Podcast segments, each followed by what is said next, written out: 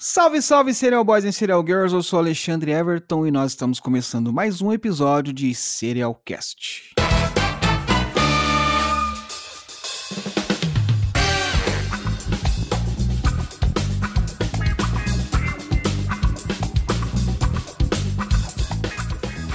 E aí, pessoal, como é que vocês estão? Todo mundo bem? Todo mundo se protegendo, todo mundo usando máscara, todo mundo usando álcool gel, que eu quero todo mundo bem quando isso passar, que a gente vai fazer aquele churrascão que eu tô prometendo aqui pra gente fazer dancinha no TikTok. Hoje um episódio muito legal e mais legal ainda porque tem uma participação super especial. Quem conhece o Mundo Freak, quem ouve também o Intervalo de Confiança, sabe de que eu tô falando, né? A nossa querida Jay Carrillo. Fala um oi pra galera aí, Jay. Oi, pessoal, tudo bem? Prazer enorme estar aqui. É o meu primeiro podcast de serial killers que eu sou convidada. Eu estou muito emocionada. Muito obrigada pelo convite. Caraca. Que responsa a mim, olha só. Demais, demais. Quem ouve o Mundo Freak sabe que você gosta muito do assunto, né? Então eu falei, pô, preciso de uma participação legal, alguém que entende, alguém. Pensei em você na hora e aqui estamos nós. Com certeza, muito feliz por estar aqui. E hoje nós vamos falar sobre o Armin Mavis.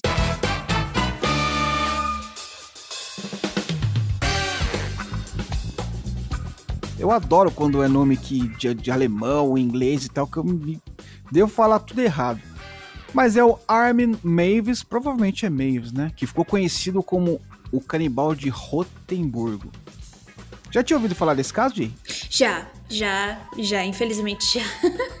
Pois é, eu, eu, eu soube dele, tipo, pelo filme, assim, que eu assisti sem querer também. Depois que eu fui ver que a história era real, fiquei de bobeira. Que filme? Porque até então assisti o...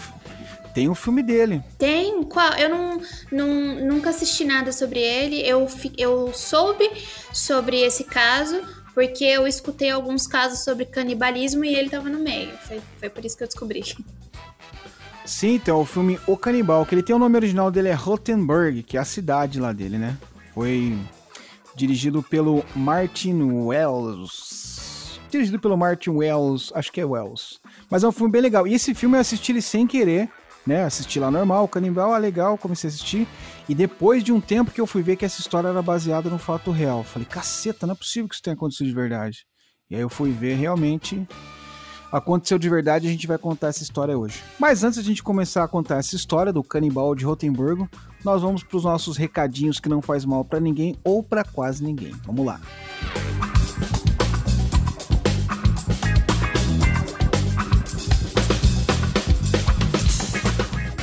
Você que está acostumado a ouvir o Serialcast, você que é nosso ouvinte assíduo, sabe que o primeiro recado, o primeiro abraço é sempre a você, nosso querido ouvinte. Muito obrigado por ouvir a gente.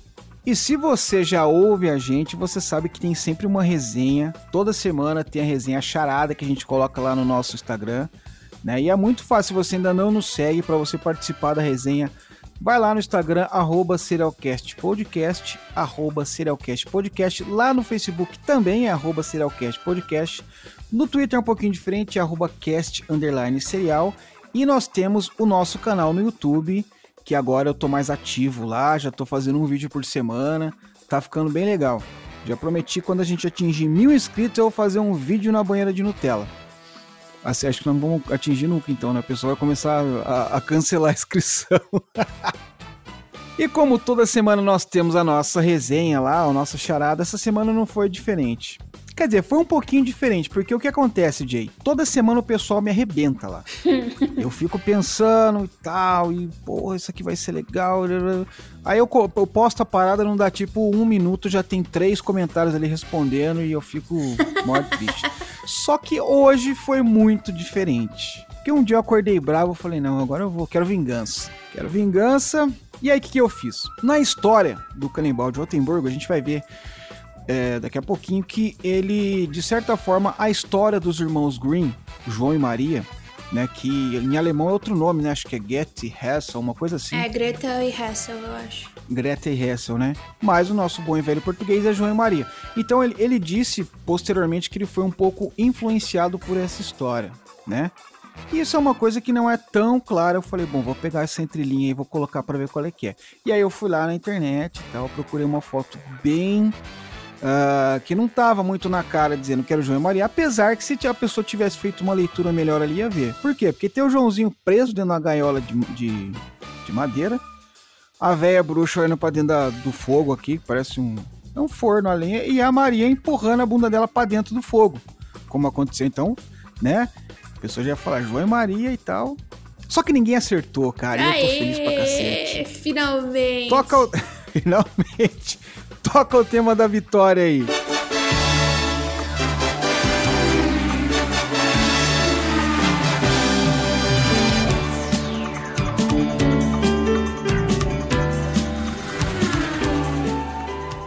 Mas hoje eu vou cometer um pouco de sadismo, que ao invés de mandar abraço para quem acertou, vou mandar abraço para quem errou. Abraço e beijo para quem errou, então vamos lá. Arroba Israel Lima CE colocou a vozinha Sofia Zukova. Não. Uh, arroba Torres Daneia, passando para interagir e dizer que eu não faço ideia. Fico mal feliz ler isso aqui. É, arroba Fábulas, não faço ideia. Que bom. Arroba Natália Castro 86. Também pensei muito no Albert Fish, cara. Foi o primeiro nome que me veio à mente. Eu, um monte de gente falou Albert Fish e eu não entendi por quê, de verdade. Porque ele é velho, eu acho. E ele, ele era, além dele ser canibal, né? Ele comeu uma garotinha. Ele Isso. só atacava criança, né? É, pois é. Achou aí o elo que eu não tava conseguindo encontrar. Arroba Holden Underline Rafael, passando só para pedir um abraço de urso mesmo, porque eu não faço ideia. Abração, Holden Underline Rafael. Abração para arroba Camila Espíndola, ele colocou Albert Fish também.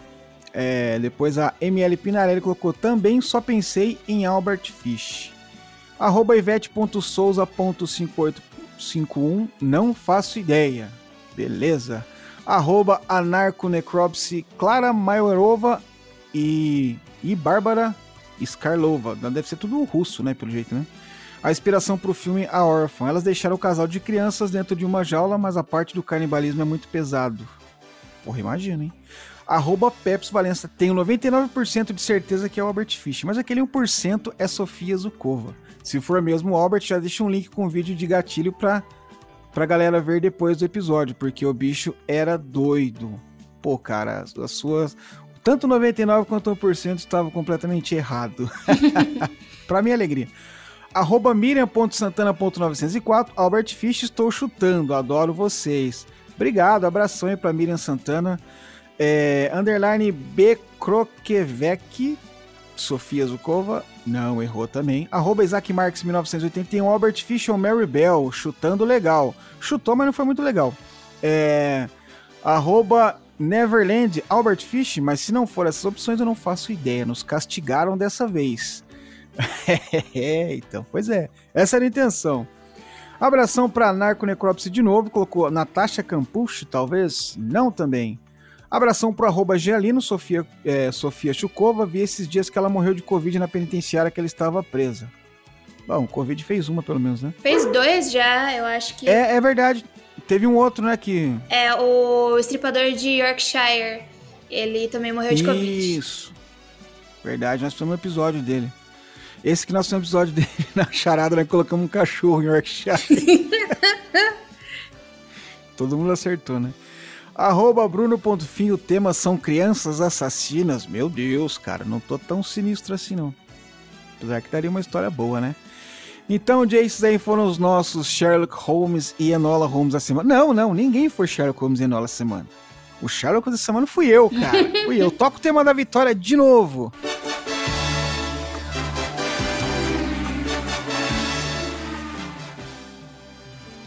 Essa semana foi minha, sinto muito. Semana que vem vai ser igual ou pior, que agora eu perdi a tolerância com a galera.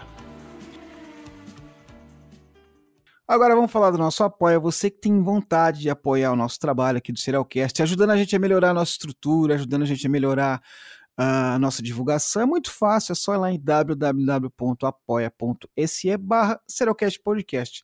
E aí, com o um mínimo de 5 reais, você passa a ajudar a gente e se tornar um serial boy ou uma serial girl oficial.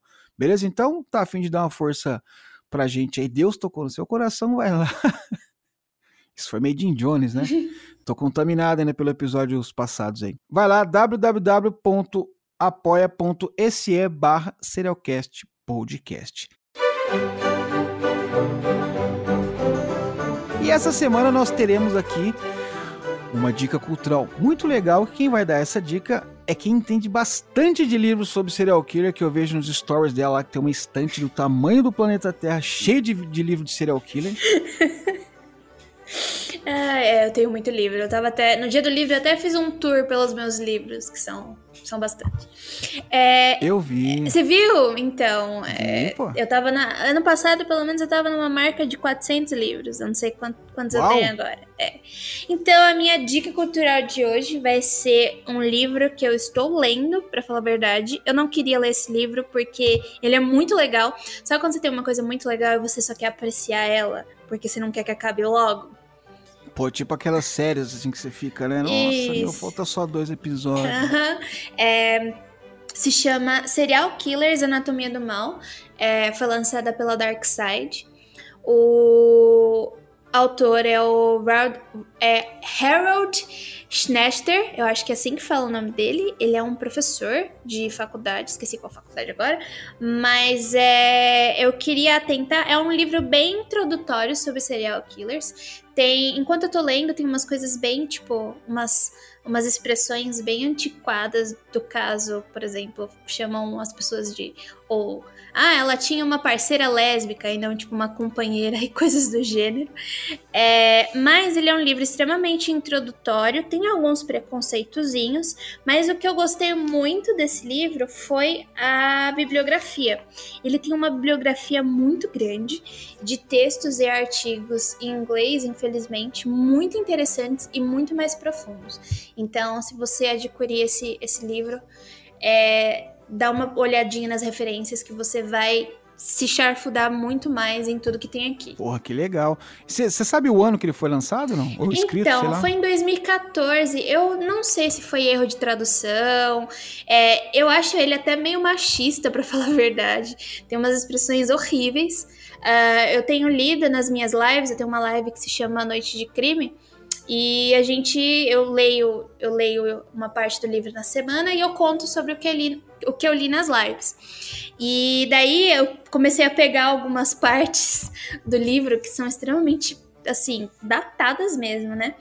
É, que a gente já aprendeu a não usar. Tem alguns termos capacitistas também. Então, só dando o, o o aviso, né, para não estar tá indicando uma coisa. É legal. Ele não nunca vi um livro parecido tão introdutório. Ele fala de diferenças entre homens e mulheres que matam pessoas. É, se tem diferença de cor, é, pessoas pretas e pessoas brancas. É, por que, que a gente fala mais de serial killer é homem e branco e dos Estados Unidos não existem em outros lugares? O que, que qual a diferença entre psicopata e sociopata e psicopatia, etc. Então é bem introdutório e legal, só que tem esses probleminhas, né? Pô, ele é bem, bem aprofundado, então, pelo jeito, né, cara? É, ele, ele, tipo, ele fala muita coisa, mas ele fala mais por cima. Tem como se aprofundar hum. mais. E é por isso que eu falo das referências. Sim. Se você gostou, por exemplo, diferença entre é, homens pretos e homens brancos que matam, daí tem um monte de referências que fala caso por caso mais aprofundado, entendeu? Legal. Assim, o que você falou sobre a linguagem é, parece ser uma coisa contemporânea, mas se a gente for colocar nessas diferenças que a gente tem de abordagens de 2014 para cá, é um universo inteiro, né, cara? É, pode Pega ser. um programa também. de televisão, por exemplo, de 2014, MTV. É, é, que a gente acha que 2014 foi agora, né? E na verdade já tem muito tempo. Mas é que eu não sei se também, pelo fato de eu ter dado muita aula, eu tenho muito cuidado com as minhas palavras, porque são crianças, né? É, então a gente está naquela fase de aprendizagem. Talvez pode, possa ser só uma neura minha. Eu acho uma neura saudável, pelo menos. É, eu acho importante falar sobre. Claro. Legal. Então essa foi a dica cultural da Jay hoje. Porra, e que dica, hein? Já deu um, todo um panorama do livro ali maravilhoso. Eu vou deixar um link para vocês quiserem adquirir o livro lá pela Amazon e tal, vai estar tá lá na descrição do post do episódio. Bom, então já falamos aqui, já mandamos um beijo para, quer dizer, mandando um beijo para quem errou, né? Vou sempre deixar isso aqui o episódio inteiro eu vou ficar colocando em negrita essa parada que, eu, que ninguém acertou a charada. Já falamos do Apoia-se, já demos a nossa dica cultural, agora vamos pro episódio, né, Jay? Vamos lá? Vamos? Bora lá.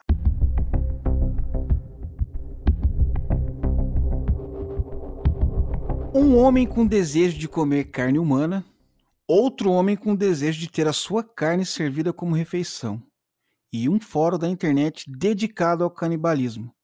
Essa foi a combinação perfeita para um dos crimes mais absurdos ocorridos em terras alemãs.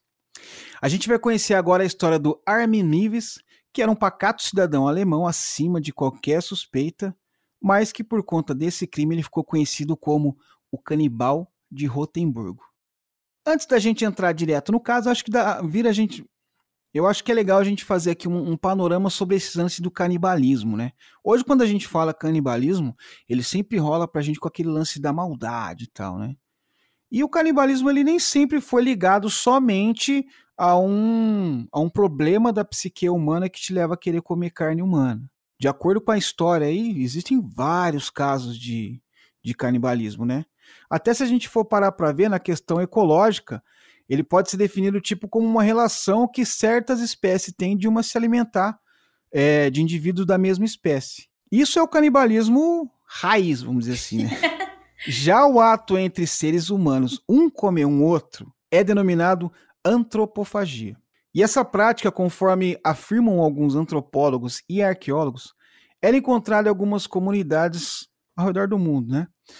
Bom, foi encontrada evidência de, de antropofagia na África, na América do Sul, na América do Norte, ilhas do Pacífico do Sul e nas Ilhas Caraíbas ou Antilhas, né? Pô, praticamente no mundo todo, né? E na maioria desses casos ela consiste tipo um, um ritual religioso, né? Barra mágico, ou como uma forma de prestar o seu respeito e desejo de adquirir as suas características.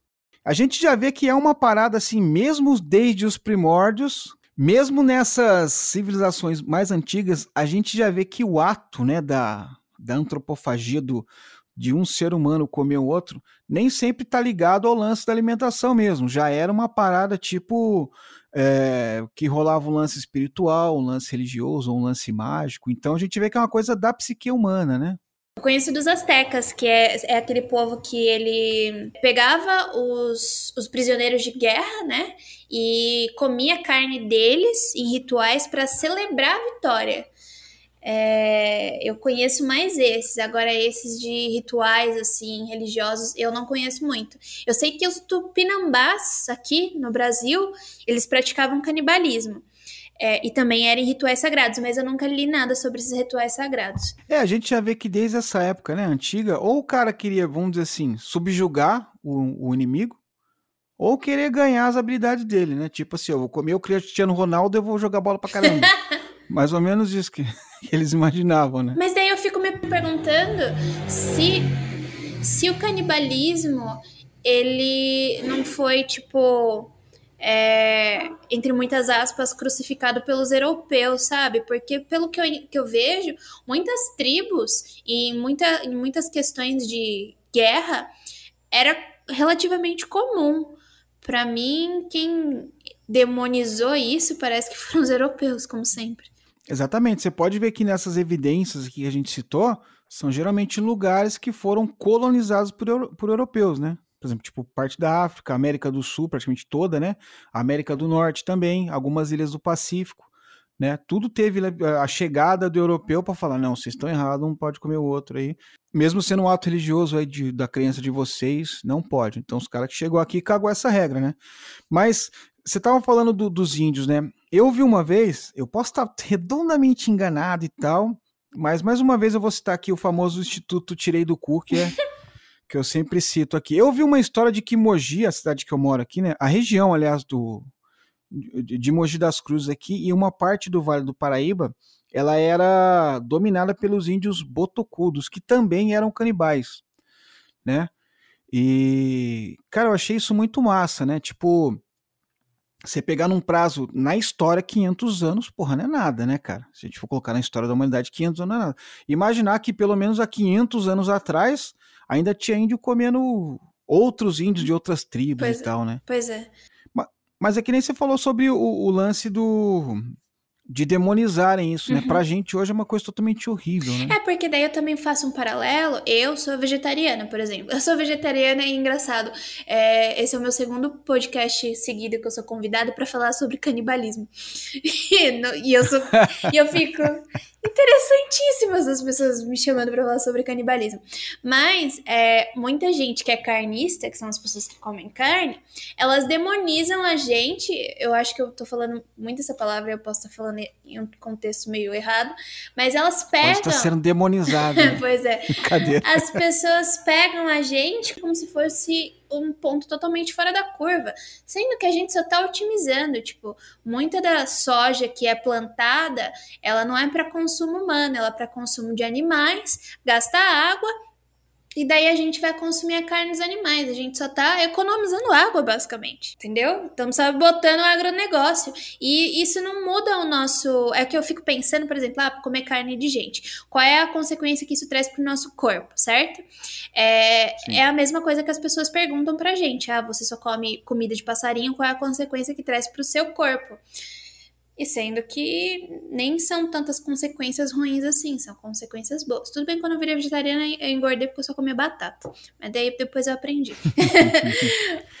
eu tive minha época de vegetariano, mas é, eu fiquei durante seis meses sem comer nenhum tipo de carne, de nenhuma ordem. Mas assim, é, eu sou apaixonado por churrasco. É, eu, eu, gosto de carne, cresci, sabe, numa família que sempre todo mundo gostou e tal. Mas o meu lance foi um lance espiritual. Comecei a estudar a, a vida do Buda e aí vi o lance que ele fala do caminho do meio e tal, não sei o que lá. Eu falei, pô, bem louco, eu vou fazer um sacrifício, né, meu? Aí eu falei, pô, se eu falar assim, ah, não vou tomar refrigerante, é uma coisa meio fácil de fazer, né? Até, né? Eu, embora eu seja viciado em Coca-Cola, seria mais fácil. Eu também sou. É, você tá falando, eu tipo. Hum, hum, hum, Pensando, tem coquinha geladinha na geladeira ali e tal. aí, aí eu falei, eu vou ficar um tempo sem comer até eu ver. É, qual a diferença? Porque no budismo, eu não sou budista, né, mas acho muito legal a história do budismo. E os caras pregam, né, o lance de, de não comer carne e tal, né? Acho que é o budismo indiano, se eu não estiver enganado. Enfim, eu falei, eu quero ver qual que é essa vibe. E realmente é uma vibe louca, cara, porque cara, você muda, né? Uhum. Bom, você tem mais propriedade para falar isso do que eu. Você muda mesmo, cara, porque é, até o gosto da carne depois eu tive que me readaptar. Quando eu falei, não, chega, já brinquei demais e tal, vou voltar é, e, eu, e eu vi esse lance meio que do preconceitozinho que rola, porque, porra, minha família Sim. faz churrasco direto. Aí eu cheguei de uma hora pra nada, falei, gente, eu não tô comendo carne. O quê? Mas que foi? Você está doente? Eu falei, não, cara, eu tô. Eu não vou explicar que é o lance do Buda. Eu falei, não, puta, eu não sei, eu tava passando mal, tia, mas eu tô dando uma evitada. Aí eu fazia berinjela e pão de. Tudo que você imaginar, fazia, né? Mas, cara, é tentador, tentador. Mas foi uma fase muito legal da minha vida, cara. Eu vi, assim, que realmente realmente muda a energia, cara. É bem louco, cara. É, eu basicamente, eu, eu, meu corpo, ele não processa duas coisas direito: açúcar e é, carne vermelha. Eu passo mal de verdade.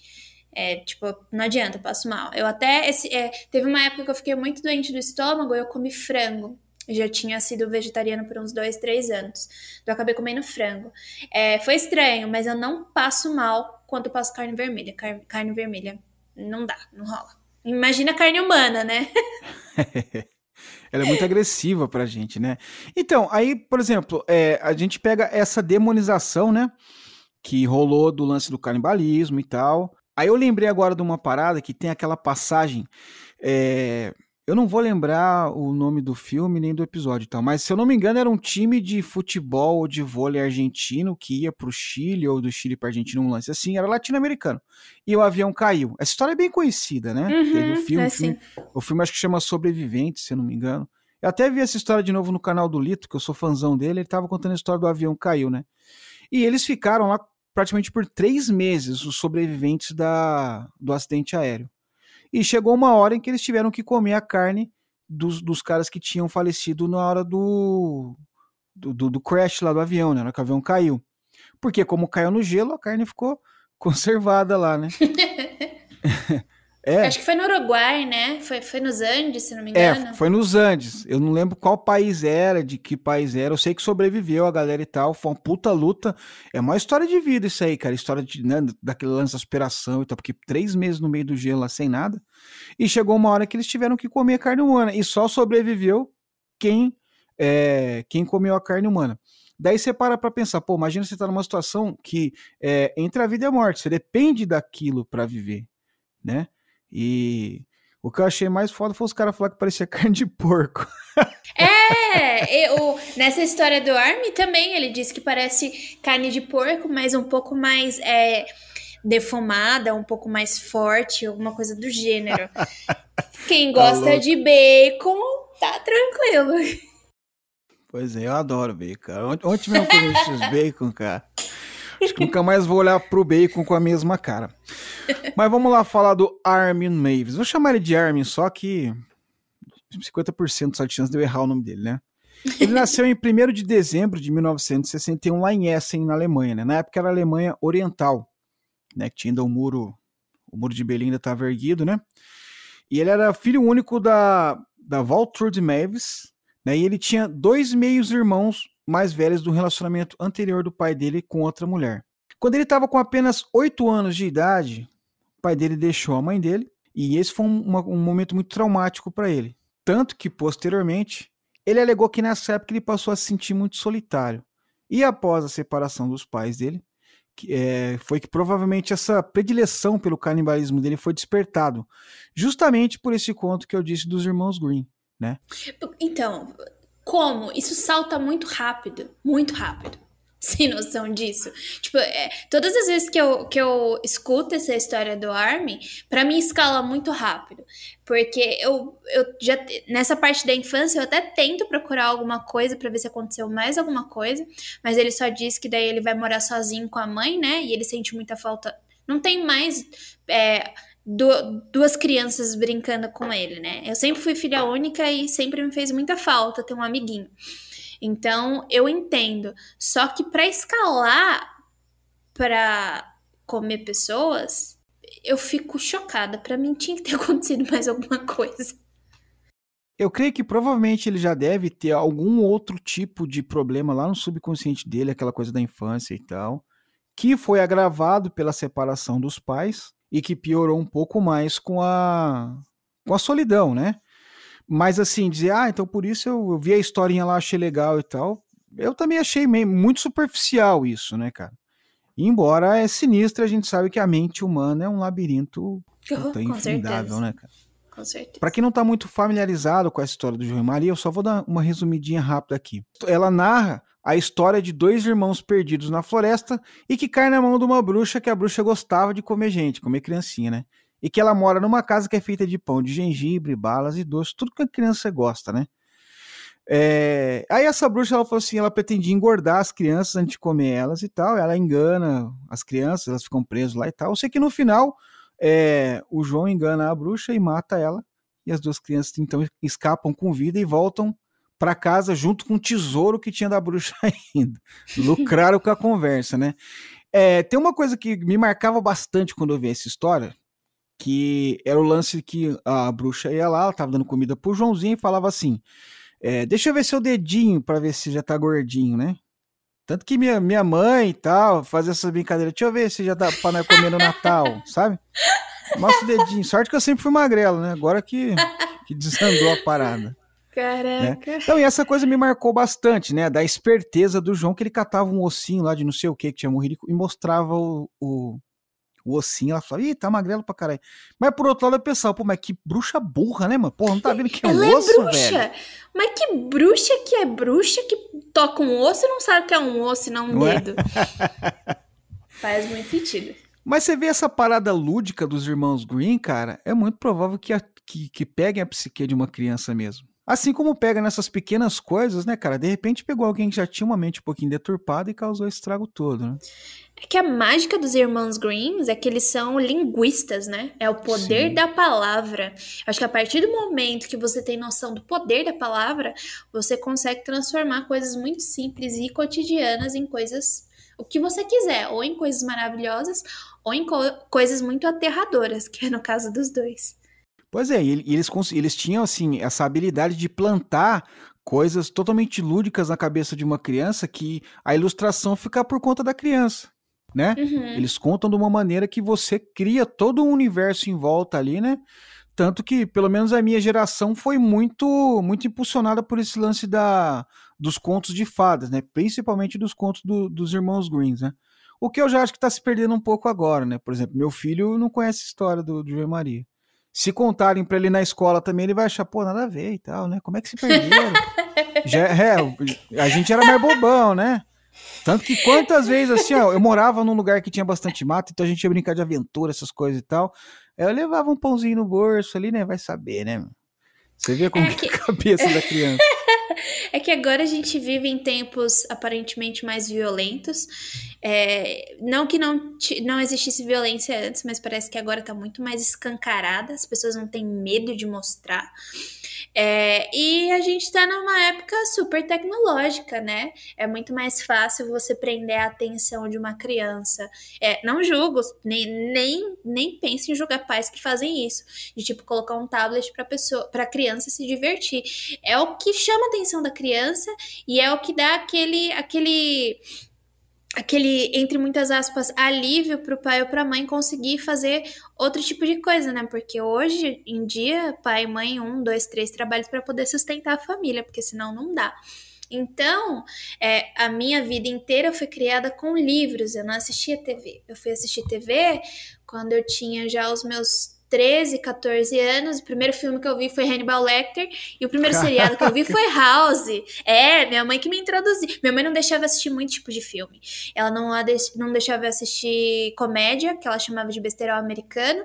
E ela também não me deixava assistir filmes de alienígenas porque aquilo não existia. Então. Ah, é, agora tá ela... explicado. Mal sabe ela que pois agora é. eu trabalho exatamente com isso. Mas é, foi assim a minha criação. Por quê?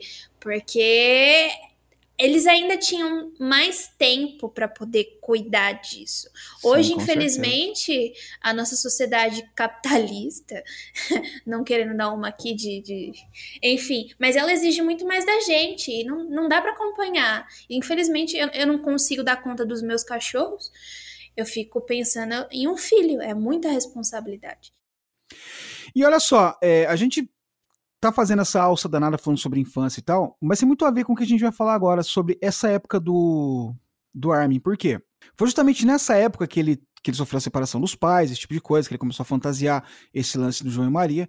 Foi que ele afirmou que ele se sentia tão solitário que ele acabou criando um irmão imaginário. Né? Inclusive, esse irmão imaginário passou a ser uma coisa tão verossímil para ele que ele colocou o nome de Frank. Né? Ele tinha até nome, o, o, irmão imaginário dele. O que é um pouco diferente, porque a gente costuma ver um amigo imaginário e tal, né? Uma coisa comum entre crianças. Mas, ah, não, eu preciso de um irmão imaginário. E no julgamento dele, ele afirmou que esse desejo de ter um irmão mais novo era tão forte que fez com que o desejo de comer alguém aumentou cada vez mais, porque ele desejava que literalmente alguém fizesse parte dele. É como, porra, pelo que eu entendi, é como se ele fosse se preencher de uma outra pessoa, de um irmão ou algo do tipo, com a própria carne da pessoa. Cara, é muito bizarro isso, né? Demais. E detalhe, é o Frank, o nome Frank, vai virar o user dele nas salas de bate-papo para de canibais. Pois é, acompanhou ele a vida toda, né, cara? É, ele, é, ele, ele se tornou o Frank, né, basicamente. É, é bizarríssimo. Eu não sei como é que funciona a psique da criança que tem. É, não sou psicóloga também, que tem é, amigos imaginários. É, mas eu acho que tem em alguns casos é até bom que criança tenha amigo imaginário. Não é danoso, não. Mas no caso é, estimula dele... bastante a criatividade, né? Sim, bastante. É, é, na verdade, é até legal que uma criança que seja filha única e que se sinta sozinha tenha um amigo imaginário para, sei lá, poder dar uma aliviada naquela carga da solidão. Mas... É que nem você pegar a história do Kurt Cobain, né? Ele tinha um amigo imaginário que estava tão presente na vida dele que, inclusive, a carta de, de despedida ali, a carta do suicídio que ele supostamente fez, ó, lançando uma, teoria da conspiração aqui. Eu não, acredito mas... nessa teoria da conspiração, mas tudo é, bem. Ela tem, ela tem uns 70% ali, mas beleza, né? E ele, nessa carta, ele escreveu pro. Era Boda, Bodá, né? O nome do, do, do amigo imaginário dele. Pô, um cara de 27 anos, né? Eu devo ter amigo imaginário, mas não lembro. Mas era uma coisa tão presente para ele que acompanhou a vida toda dele, né? E inclusive no momento final da vida dele, quem ele se lembrou e dedicou a carta foi para o amigo imaginário. Então, para algumas pessoas, a gente vê que isso tem um peso danado, e do Frank, e, do e no caso do Armin Mavis, também tinha esse peso todo, né? É, e aí ele passou a viver esses, esse, esse momento de solidão dele, né? E aí futuramente os outros meio-irmãos dele que moravam com ele ali também se casaram e partiram. Só que ele nunca se casou. E ele continuou vivendo com a mãe dele, ali cuidando dela, até 1999, que foi quando ela faleceu. Né? Então, até 1999, ele teve, teve esse desejo contido dele da, do canibalismo, esse tipo de coisa. Até então era só uma pira que ele tinha, porque ainda tinha o lance da mãe e tal. Depois que a mãe dele morreu, provavelmente na cabeça dele deu uma virada de chave, né? E foi a partir daí que ele alegou que o desejo de, do ato canibal passou a consumir ele. E como ele mesmo descreveu posteriormente, foi então que ele resolveu colocar em prática esse plano dele. Essa parte da vida dele é que ele a mãe falece e ele vai assumir essa esse desejo de, do canibalismo dele, me fez lembrar um pouco o Dragão Branco, né? Aquele livro. Putz, esqueci o nome do autor, cara. Ah, tá. Eu não lembro o nome dele também. O, o protagonista, né, do Dragão Branco, né? Eu não, puta, não, não lembro o nome do cara. Mas é o filme que ele é anterior ao, ao Silêncio dos Inocentes, né? Que o cara ele vivia com a avó dele e tal, tanto que ele tinha essa fixação pela avó dele que ele usava depois que a avó dele estava morta lá. Ele usava. É dragão branco ou dragão vermelho? Desculpa te Dragão cortar. vermelho, porra, é Ah, tá. Porque o dragão branco, pra é mim, é aqueles. Isso! Eu tô tipo. Hum, Pagando mamicão aqui, cheio de propriedade. O dragão branco. Não, o dragão branco é, é o Van Damme, né? O Van Damme. É, é o Thomas Harris. Acabei de transformar o Van Damme no serial killer.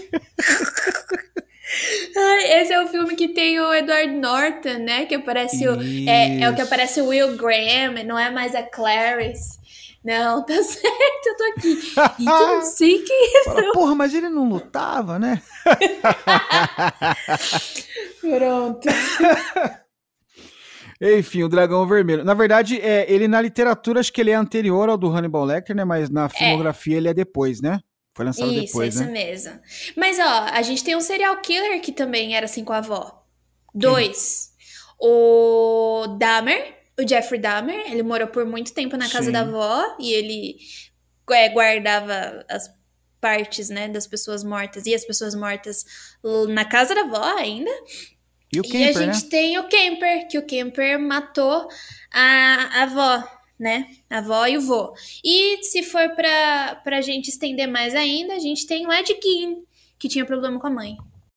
Pois é. É, muitos deles têm alguma coisa é, referente a esse lance da, da mãe, né, cara? É, mas veja bem, são todos homens brancos e americanos. Então, eu acho que também tem muita, muito a ver com a cultura, porque se você for abranger mais ainda, tem muitos serial, killers que têm problema com qualquer tipo de familiar que, que force algum tipo de abuso, seja psicológico ou físico. Então, não importa. Qualquer pessoa que inflinja esse tipo de abuso, ela vai virar uma pessoa característica em relação a isso. Cara, muito interessante, né? É. Então, voltando aqui para a história do Armin, depois desse advento do, do falecimento da mãe dele, foi que ele se sentiu um pouco mais liberado para tentar dar asas aí para esse, esse fetiche, né, entre aspas, dele. Foi então que ele, procurando um voluntário disposto a ser comido em 2001, ele postou um anúncio num site chamado The Cannibal Café. É um fórum que foi extinto, né? Mas era, mas era para pessoas que tinham esse fetiche por canibalismo. É, eu fico imaginando, por exemplo, é, o fetiche por canibalismo. Você tem um site, um fórum, isso quer dizer então que existem pessoas interessadas, né? Uhum. E eu fico pensando o seguinte: é, qual será o grau de interesse dessas pessoas? Né? Ou, por exemplo, tipo, eu acho legal ver uma pessoa comendo a outra, uma parada meio gore. Eu tenho vontade de morder outra pessoa. Ou eu tenho vontade de efetivamente comer. E pelo que a gente vê no lance do, do Armin aí, na história dele, esse fetiche parece ser uma coisa assim que as pessoas têm, mas uma parada mais controlada. Entretanto, é, depois que ele colocou esse anúncio, no anúncio dele ele dizia o seguinte: que ele estava procurando um garoto entre 18 e 25 anos, de construção, compleição física normal, para ser abatido e depois consumido. Desculpa, começa a dar risada porque é muito absurdo. Não é? Parece que não é verdade isso. Pois é, então, se eu visse uma parada dessa, vamos dizer lá que eu tô, sei lá, na Deep Web e tal, né? Meio minha história, mas vamos lá por aí. Tô lá Deep Web, eu olho, porra, o cara tá procurando um cara para ser abatido depois consumido. Eu iria imaginar que o cara tá usando uma espécie de uma licença poética para adentrar dentro do mundo do fetiche dele, né? E eu penso assim, bom, é óbvio que ele não vai me comer e não vai me abater. Me, me, me matar depois, né? Tipo que nem aqueles lances daquelas pessoas que curtem é um lance mais é. Porra, esqueci a sigla, cara que curte umas porradas. Isso, exatamente. Que curte umas porradas, então umas roupas, aquela coisa, né? É, tanto que, é, segundo as pessoas que frequentam essa parada, eles têm tipo uma. Safe word é aquela palavra que você, se você falar, tá tudo acabado. Tipo, não. O, é, o acordo é parar. Tipo limite, né? Porra, doeu. Caralho, parou aí, parou. Né? Então o cara imaginava uma parada dessa, não, beleza, tá, eu tenho maior vontade de acontecer isso comigo, tá mais um fetiche lá, o cara vai me morder, mordeu mais forte, falou, opa, parou, tal. e na verdade, na cabeça do Armin não era bem isso aí, né? Tanto que por mais bizarro que pareça isso, apareceram vários voluntários que estavam dispostos, né, a participar desse fetiche dele. Né, teve vários pretendentes e tal. Só que o, o, o Armin escolheu só um né, que ele fez lá um. Falou, pô, esse cara é o cara que eu realmente quero comer. Tem um, um, uma história de que, aparentemente, quando eles foram analisar os computadores do Army, ele, na verdade, quase conseguiu com uma pessoa antes do que o de fato aconteceu. É, essa pessoa, tipo, chegou aí na casa do Army, tomaram café, conversaram, mas essa pessoa ela ficou com muito medo e desistiu. E o Army levou essa pessoa de volta para casa dela. Por quê? Porque o fetiche consistia em a pessoa dar consentimento. Se não fosse com consentimento, o fetiche não, não era não era é, não era aquilo que ele queria, entendeu? Então ele estava procurando uma pessoa que não amarelasse, basicamente, que fosse até o fim. Então ele chegou a encontrar uma pessoa que foi na casa dele, só que daí ela falou assim: não, não vai rolar. E daí ele falou assim: não vai rolar para mim também. E, é, pois é, os dois brocharam, né, cara? Você vê, e não é uma parada tipo o Chikatilo ou o Dahmer, né, cara? Aquela, aquela parada de. Do, do, aquela coisa animalesca, né? De tipo, porra, matei e a vontade de. Não, ele queria, tipo, que a pessoa falasse assim, cara, me come literalmente.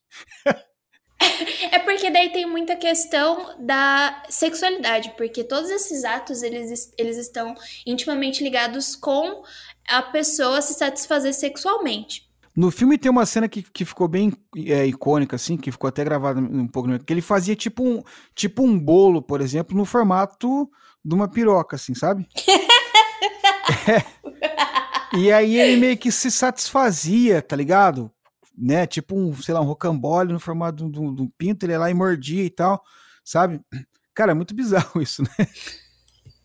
Então, é que daí, o que, que acontece? É muito uma opção de tipo que você gostar ou não daquilo que te excita, você entendeu? Sim. Então, por exemplo, quando a gente fala do Dahmer, o Dahmer era uma questão de possuir, de controlar. O Ticatilho era uma questão de que ele tinha impotência. Então, quando ele matava as pessoas, ele conseguia, no caso, é ejacular. Era basicamente isso. Tipo, se não e comer daí... de um jeito, comer de outro, né?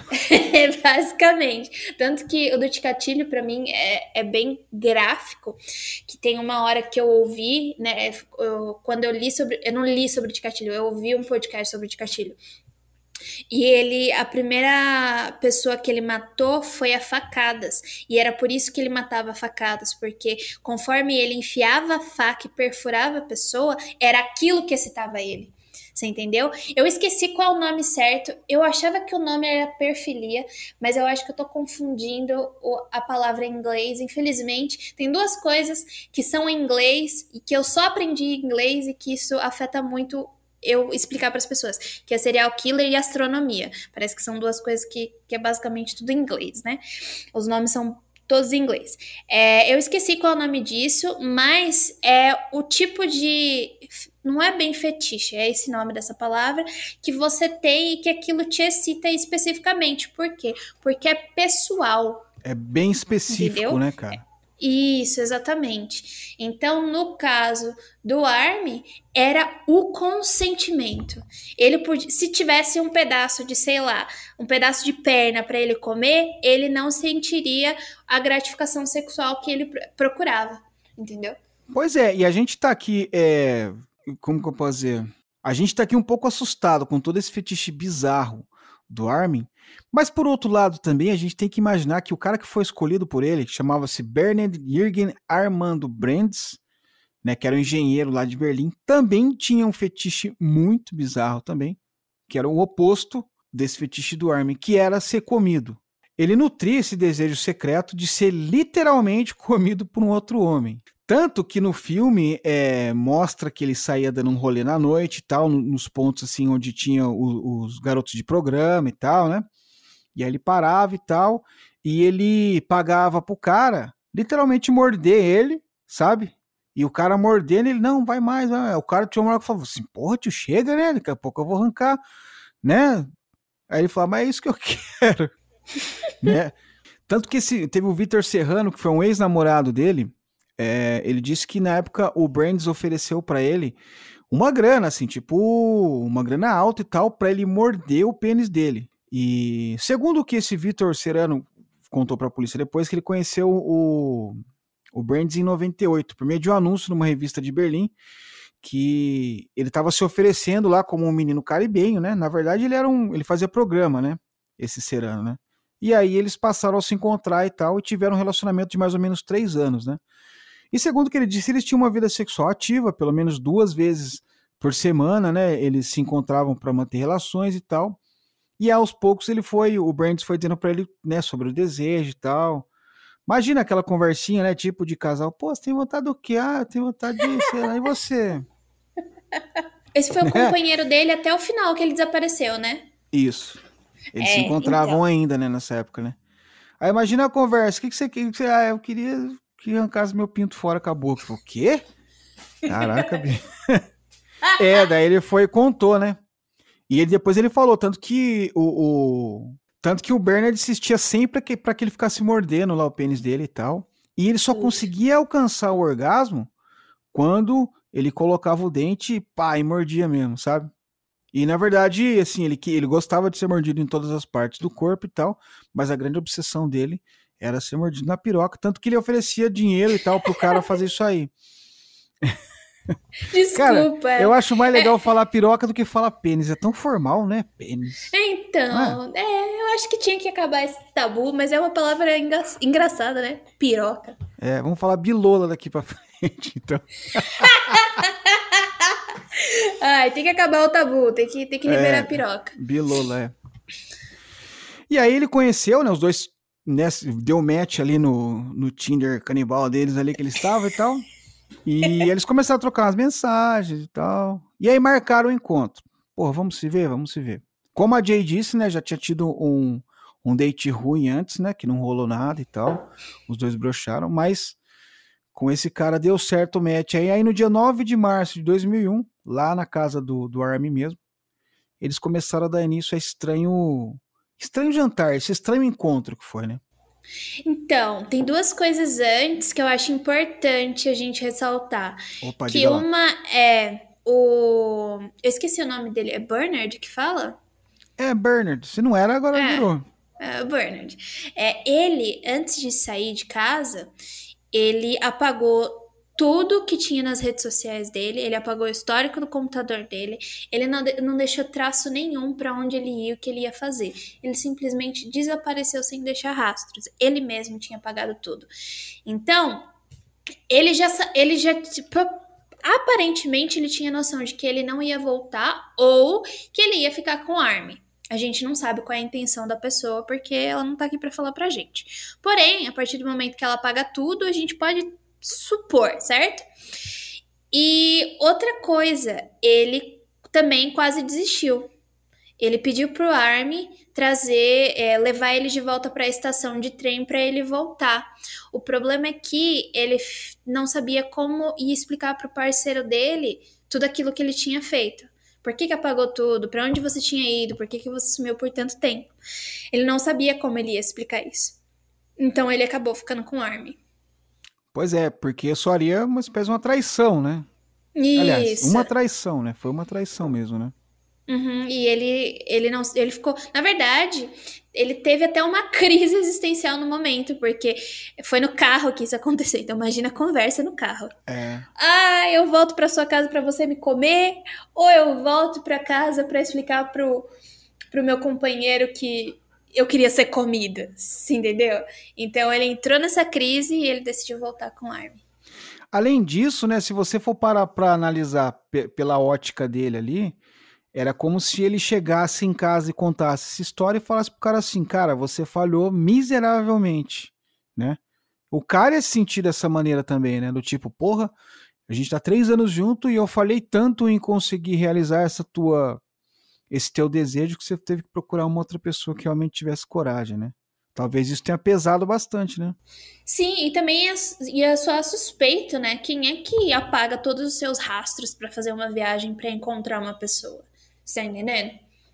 É, ou não queria ser encontrado por ninguém, uhum. ou talvez só pelo namorado, né? Pelo companheiro dele, no caso. É isso que vai impedir a polícia de encontrar o Bernard. Tanto que não vai ser por isso que o Armin vai ser preso depois, né? Exatamente. E a gente voltando ali nesse bizarro ritual que estava ocorrendo, é, além de ter esse lance, né, o clima que criou-se, né, em volta dessa noite, com a com a iminente desistência do, do, do Bernard, né, que acabou não ocorrendo e tal, o Armin foi lá e começou a gravar tudo numa fita VHS, colocou uma câmera lá e, e começou a gravar. E esse vídeo ele existe, eu não tive coragem de assistir. Né, foi liberado? Ah, deve ter nas paradas aí, né? Eu não sei, hein? Porque eu ouvi vez... dizer, eu ouvi dizer que tinha alguns lugares que tinha, mas. Então, da última vez que eu pesquisei, a polícia não tinha liberado os dois vídeos. Não tinha liberado. Agora você é, tá me falando que talvez vi tenha. Isso. É, eu ouvi dizer que tem e tal, mas eu não tenho coragem de ver e nem de procurar, né? Vai que o FBI pega meu IP e fala aí qual é que. Mania de perseguição, né? Não, é sério, mas eu não teria coragem de ver, que eu, depois eu fico impressionadão, eu sou bunda mole pra caramba, isso não é segredo pra ninguém, né? E não curto muito essas paradas meio gore, não, né? Mas enfim, eu imagino que deve ter sido um filme cabuloso, porque o ato ali, né? Vamos, vamos dizer assim, o ritual que teve do desse jantar estranho consistiu mais ou menos nisso. Antes deles começarem, o Bernard, né, que, se, que iria ser comido, ele tomou 20 pílulas para dormir, né? E engoliu um frasco de xarope para tosse.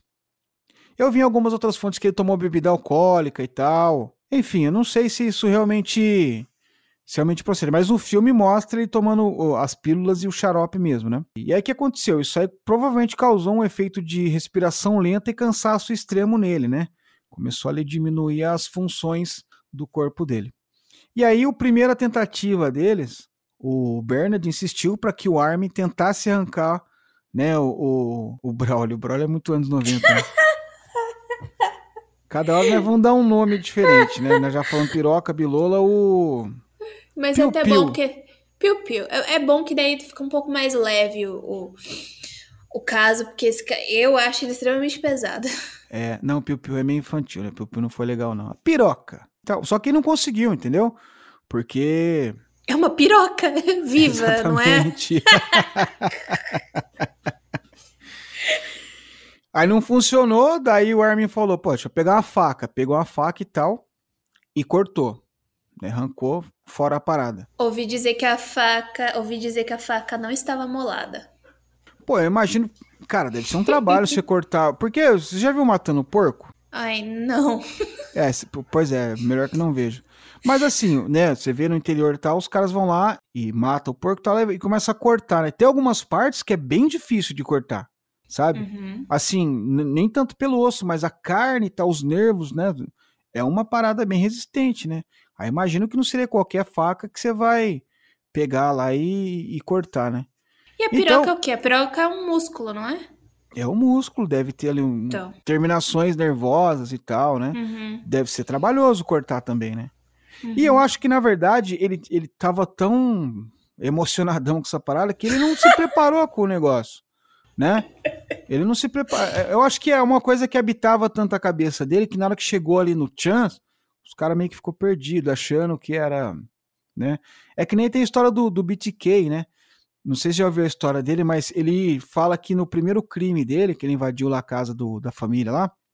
Ele não sabia enforcar as pessoas. É, ele achava que era igual ao filme, sabe? Você pegava uhum. assim, um, dois, cinco, morreu. Não, e, pô, ele foi maior trabalho e tal. Meio que. Uhum. O que ele, ele, fantasiava na cabeça dele não tinha nada a ver com a realidade, né? Exato. Pra mim, ele é o, o serial killer mais burro de toda a história do universo. É, ele era meio trapalhão, né? Nossa, eu nem chamo ele de BTK. Você sabe da história, né? Que ele que mandou uma, uma um papelzinho pra polícia para eles escolherem qual nome ele queria ser chamado, né? Tinham cinco nomes lá. É. Aí. É, bite, Turtle and Kill, né? É, ele é muito babaca. Nossa, eu odeio o Dennis Rader. Eu nem chamo ele por BTK, de tanta raiva que eu tenho dele. Cara, e aquela cena que tem no Mind Hunter, que a mulher dele pega ele lá batendo uma é, vestido de mulher se enforcando no trinco da porta. Mas o problema de Mind Hunter é que aquela porcaria daquela cena é bonita. Vai falar pra mim que aquela cena não é bonita. Essas inserções que tem do BTK, puta que pariu. Elas são então, é... lindas. Verdade. Não tem como. A pessoa que fez aquilo, é aquilo é uma obra de arte, infelizmente, com um bagulho que é bizarríssimo. Porque é um bagulho que ele mete medo em você, mas não é um medo contínuo, porque é pequenas inserções que vai, né, durante a história ali, né? Uhum, e ele deixou uhum. a história do BTK mais. Inclusive, estão até falando aí que é capaz que tenha a terceira temporada do, do Mind Hunter, né?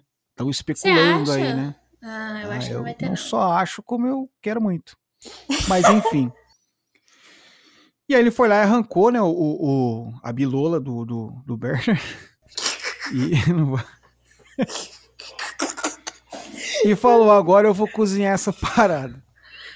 Aí né? Cortou e tal. E começou a preparar com uma comida mesmo, cara.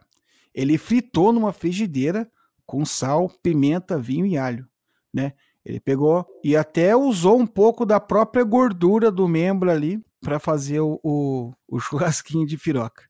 E aí, nesse inteirinho, o Berner tava ainda meio que mais para lá do que para cá. Ele tava consciente ainda, né?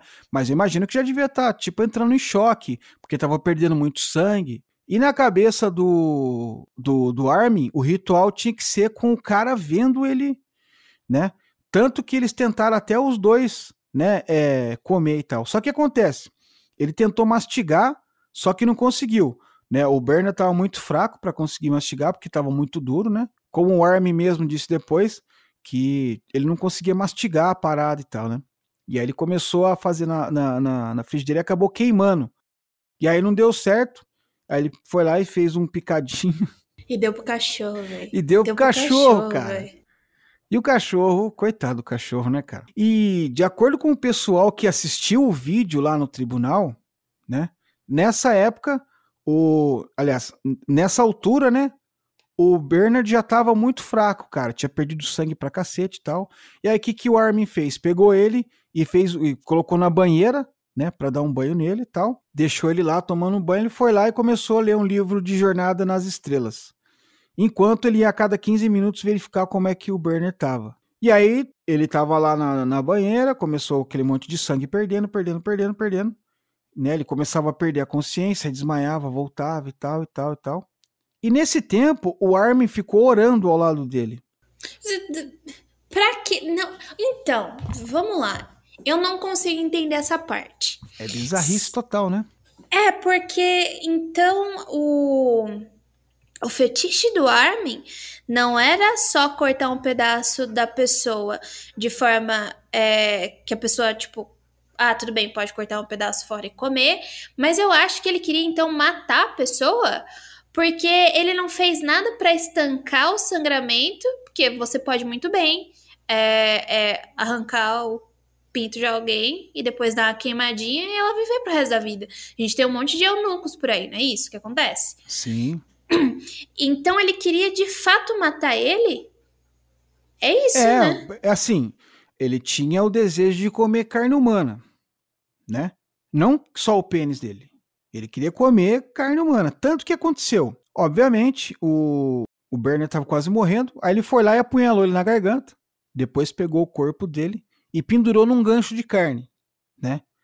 Aí me diz, quem tem um gancho de carne em casa? Um lugar para você então... pendurar ali uma peça igual de boi em casa. Ninguém tem, só um cara que tá afim de comer um, um boi, né, cara?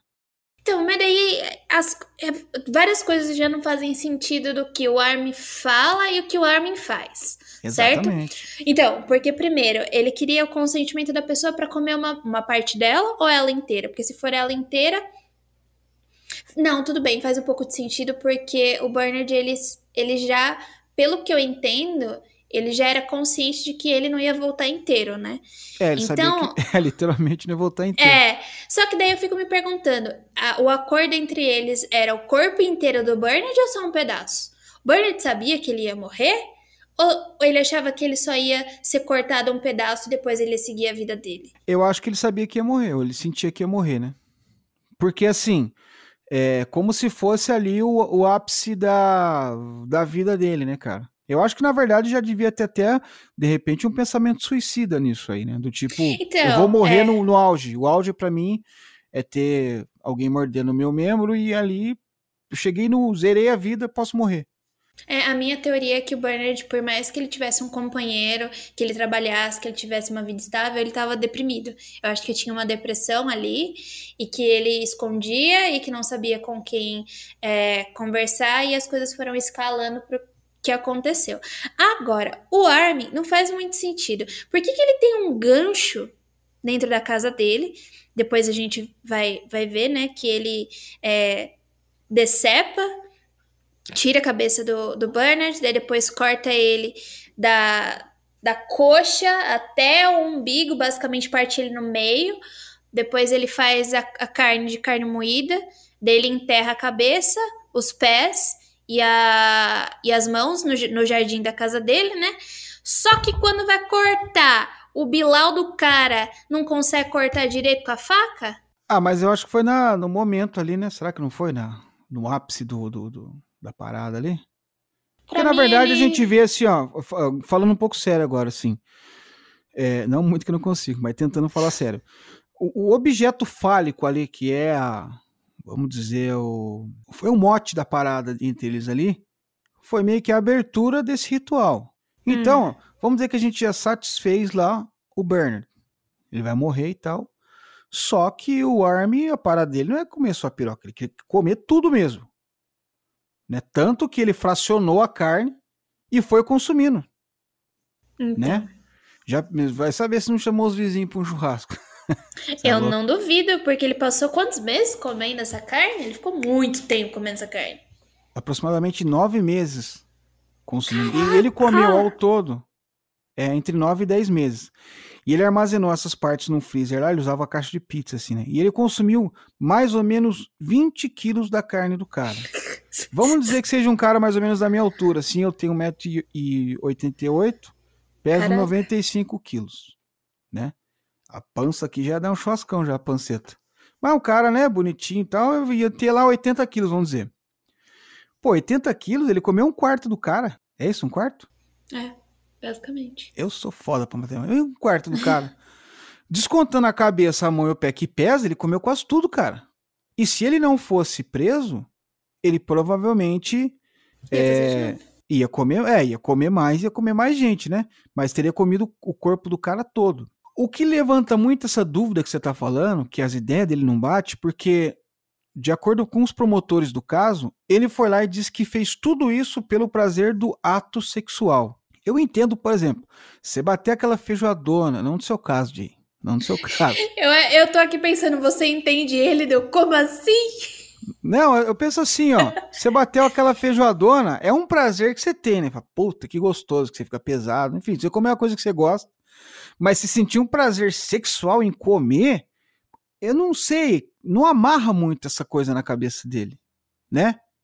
Não. As alegações, ele não, não se amarra muito. Não. E nos meses que se passaram dessa noite aí, ele continuou levando a vida dele normalmente. E ele foi preso em dezembro de 2002, quando o estudante universitário alertou as autoridades sobre novos anúncios. Ou seja, ele mal tinha acabado com a carne do outro e já queria trazer mais pro estoque dele. Né? Uhum. Né? E aí o pessoal, aí os, os investigadores foram atrás dele lá e tal, e começaram a vasculhar a casa dele. Foi quando encontraram as partes do corpo do Bernard, que ainda sobravam lá, e a fita com o vídeo do assassinato. Aí não tinha nem como correr, né? Ah, a gente esqueceu de, de comentar, né? Que ele também gravou a parte que ele que ele virou açougueiro para desmembrar o cara. Foram quatro horas de vídeo. Exatamente, quatro horas em que ele vai, em que tá desmembrando o corpo do cara ali. Aí você vê, aí já entra num outro ritual do tipo seguinte: para que, que ele gravou? É para ele reviver aquele momento, né? Pra ele Verdade, bater verdade. uma. Ele vai bater uma toda vez que assistir o filme. Os Verdade. dois, ele tem dois filmes. O filme de duas horas, do qual eles tentam, que o, o Bernard ainda tá vivo, e que eles tentam comer. E depois ele tem o vídeo de quatro horas que ele desmembra sozinho. Verdade, verdade. Puta que pariu. E aí, em 30 de janeiro de 2004, ele foi condenado por homicídio culposo e sentenciado a oito anos e seis meses de prisão. Numa entrevista posterior do, do Armin para um jornal alemão, ele admitiu que cometeu o ato de canibalismo né, contra o Bernard e expressou um grande arrependimento pelas ações dele. Ele acrescentou que quer escrever uma biografia com o objetivo de, de, de fazer qualquer pessoa que queira seguir os passos dele a desistir. Né? Tipo, ele vai dar um conselhão ali num livro pra pessoa, não como a gente que dá ruim. E o problema é que, porra, o cara acabou criando um fandom dele ali, né? Porque logo depois da prisão dele, começou a aparecer um monte de pessoas lá, até se anunciando como vítima voluntária dele. E aí, sabe que ele falou disso? O que que ele acha disso? Ele acha que as pessoas devem ir para tratamento, para que não piorassem e chegassem ao ponto em que ele chegou. Agora, o plot twist mais foda dessa história toda, Jane, é que ele virou Vai. vegetariano. o cara virou vegetariano, cara.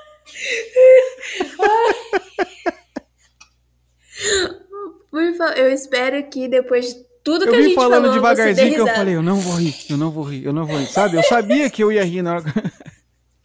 Puta, gente, desculpa. Ai, Mas, cara, ele mas comeu pessoa e depois não, eu, eu parei com carne e tal. Comeu não é 20 quilos de pessoa. É, cara, é muito maluco isso, né? Eu fico imaginando, por exemplo, tipo assim, né? Você falar assim, porra, quando eu era. Quando eu comia carne e tal, eu gostava de comer. gostava uma barriga de porco e tal. Cara não, eu gostava de. Sei lá, salada de batata da perna da pessoa, sei lá. Amassando o rosto da pessoa. Boa. Então, vamos lá. Vamos falar do Bernard antes. Que eu tenho certeza. Primeiro, você é, dá o consentimento de ser morto. Isso é, é crime, não é? Você não pode fazer isso. Isso não existe. É, é, é, acho que você assemelharia ao suicídio, né? Tentativa de suicídio é um crime, né? Você responde processo, É. né? Sim, sim. Você, e se você tenta se matar e você não consegue, você também é fichado na polícia. Isso. Então, ele deveria. Porque, primeiro, ele é culpado só por oito anos, né? Ele é condenado por oito anos. Só que daí tá errado, você concorda comigo? Com ele, certeza. ele deve ser julgado por, no mínimo, prisão perpétua, porque ele cometeu um homicídio. Não importa se a pessoa falou que queria ser morta ou não, ele cometeu um homicídio. E daí a gente tem um problema das questões mentais, né? É, digo de problemas psiquiátricos, porque com toda certeza o Bernard ele tava com algum problema psiquiátrico muito forte. E ele tava, como você falou, o ápice da vida dele seria a morte dele. E então ele tava com muitos problemas na cabecinha dele. E aí, ninguém viu, ninguém fez nada, ninguém tem nada a dizer. Eu não ouvi mais nada sobre o Bernard. A gente só ouve sobre o Armin, né? Ele falando que o cara deu consentimento, mas não importa. Então, tem isso. Daí tem outra coisa do Armin. É. Eu, eu fico com um pouco de medo, porque parece que o Armin tá reformado quando ele fala que esse fandom dele tem pessoas é, problemáticas e que elas. Problemáticas não, essa palavra é muito forte. Que tem pessoas que não podem se tornar o que ele se tornou Só que o que os psiquiatras falam dele é que ele ainda tem uma urgência de comer carne humana, sim. Apesar dele ser vegetariano, ou seja, a gente só mostra que essa urgência de comer carne não é uma questão de alimentação, e sim sexual. Então tem que trancar esse cara para sempre mesmo. É, tanto que teve um segundo julgamento, né, em 10 de maio de 2006, aí onde ele foi realmente é, condenado pelo assassinato e sentenciado à prisão perpétua. Eu acho que também, porra, não dá para acreditar que um cara que cometeu um ato desse possa se regenerar. Porque não vai falar aquela coisa assim, tipo, ah, eu matei um cara no calor da situação, numa briga de um bar, eu tava bêbado, peguei e dei dois tiros na cara dele. Isso é uma coisa que você pode se arrepender. Mas não, Sim. você passou a tua vida arquitetando um, um, um crime, né? E uhum. chegou às vias de fato, conseguiu consumir esse crime, para depois dizer, ai, puta, eu me arrependi. Então, mas a gente não tem nem como, a sociedade hoje, ela não tem nem como tratar uma pessoa dessa. Como você trata uma pessoa dessa? Eu, eu onde o psiquiatra vai se basear numa tese Isso, do quê? Isso, exatamente. Tem, né? Eu acho que a nossa tem alguns casos de serial, de serial killers que eu acho que a nossa sociedade foi que causou muitos dos danos que, que ocorreram com essa pessoa, e ao mesmo tempo a nossa sociedade não tem como tratar. É a mesma coisa do que eu falo, de novo, do capitalismo. Será que é o sistema que faz a gente doente, ou será que é o sistema que cria remédios? Para a gente não ficar mais doente. Que também pertence ao sistema. Parece um ciclo, sabe? Exatamente. Aí você fica pensando, por exemplo, o quanto que a sociedade iria despender para se para se inteirar de assuntos como esse, para querer tratar uhum. uma pessoa dessa. Né? Então, Valeria exemplo, a pena tentar isso, tratar uma pessoa dessa? Exatamente. A gente vai gastar dinheiro com a nossa ciência para tratar uma pessoa dessa, sendo que é, essa pessoa tinha que ser estudada para não acontecer de Exatamente. novo. Exatamente. É, para uma. Mas é aquela história, assim, né? Que a gente ia ter humanidade com quem não. É totalmente desprovido de humanidade. É, né? tudo bem, mas é, o que a gente está fazendo é evitar não é tipo estudar a fins de pegar aquilo e guardar e nunca mais falar sobre. Não, é para evitar esse tipo de coisa, entendeu? É por isso que a gente é, estuda o câncer. O câncer é pra gente evitar que pessoas não tenham mais. Cura pro, pra diabetes, é pra evitar que as pessoas morram disso. Se a gente começar a estudar esse serial killer, a gente tá fazendo uma. É preventivo, né? Para que a gente. Porque, por exemplo, muitos serial killers, eles são produtos da sociedade e eles são marginalizados. Vamos pegar o caso da Arlene Warnos, que ela é totalmente um fruto da sociedade, entendeu? Então. Se você virar para mim e falar que ninguém estava vendo o que estava acontecendo com ela, isso é mentira. Ela estava sendo estuprada dentro de casa. Ela teve um filho com 14, 15 anos. É, é, ela precisava se prostituir é, para sobreviver e ela sofria violência todos os dias, você acha que uma pessoa não vai dar um, um, um, surto em determinado momento? É óbvio que vai. Você precisa cuidar dessa pessoa, você precisa dar é, é, subsídio para essa pessoa. E a nossa sociedade não faz isso, porque acha que essa pessoa não merece, essa pessoa não tem lugar na nossa sociedade. E aí acontece o que acontece, entendeu? Eu tô, eu tô trazendo o caso da Arlene porque eu acho uma das histórias mais tristes e uma das histórias que a gente podia ter feito alguma coisa. A sociedade daquela época podia ter feito alguma coisa. No caso do Armin, será que ele não tinha dado sinais? É, eu, eu, eu li a história dele e eu acho que ele fez. É, ele foi pro exército. Quando ele estava no exército, será que aconteceu alguma coisa? Alguém viu alguma coisa? A gente não sabe, você entendeu? Então eu acho que, por exemplo, é sempre bom, eu que sou professora, analisar comportamentos específicos dentro da sala de aula quando a pessoa está se comportando com coletivo. E por aí vai, sabe? São responsabilidades que a gente assume dentro do sistema social. E você pega um caso desse, e eu não tô tirando a culpa da pessoa, não tô tirando a culpa do Armin, porque ele fez, ele precisa pagar. Mas qual é a nossa parcela de culpa de ter deixado tudo isso acontecer ao nível que aconteceu? Pois é. Cara, e eu, assim, eu, eu, sou total agree com o que você falou agora, cara. Tipo assim, nossa, parecendo supla, né? Usando umas, umas palavras meio do nada, assim, né? Tudo bem. Mas é que às vezes tem umas palavras em inglês que é mais fácil entrar do que português, né? Mas eu tô total acordo com que, o com que você disse. E ainda é, digo mais um pouquinho. Você já viu um livro de criminologia dos anos 20 e 30?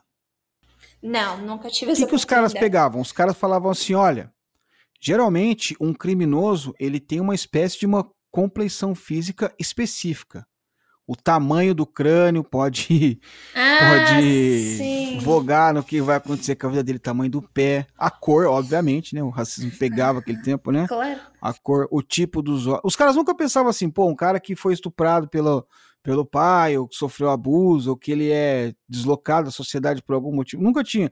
Eles achavam que estava em alguma coisa física. E isso só foi evoluir como? Através do que você falou, através de a gente pegar, não, vamos estudar direitinho, vamos ver o, o que está rolando e aí, os, aí essas teorias foram caindo por terra, né?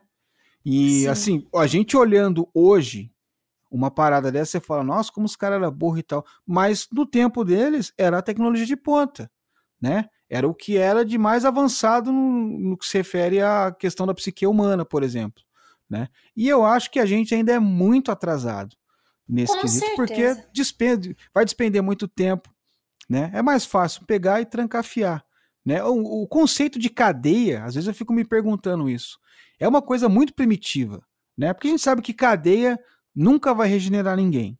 Não, né? só piora, piora, piora muito. Eu tenho vários amigos que, que, que, que, já puxaram anos de cadeia e tal. A pessoa fala assim, cara, é, é um mundo paralelo lá. É um mundo paralelo. Você a última a coisa que você pensa lá dentro é em tipo, não, eu preciso me ressocializar. Porque você não tem tempo. Lá foi o que você disse, tem que sobreviver. Você não tem tempo de pensar de, porra, o que, que eu fiz e tal. Você não tá no cantinho do pensamento ali igual na escola. Não. Você tá tendo que sobreviver num mundo paralelo e às vezes muito mais cruel do que aqui, né? É a história do Pedrinho Matador, né? Exatamente. Eu não consigo, eu não consigo, tipo, ele mora aqui achar. Então, eu não consigo achar ele sinceramente, eu não consigo achar ele uma pessoa ruim.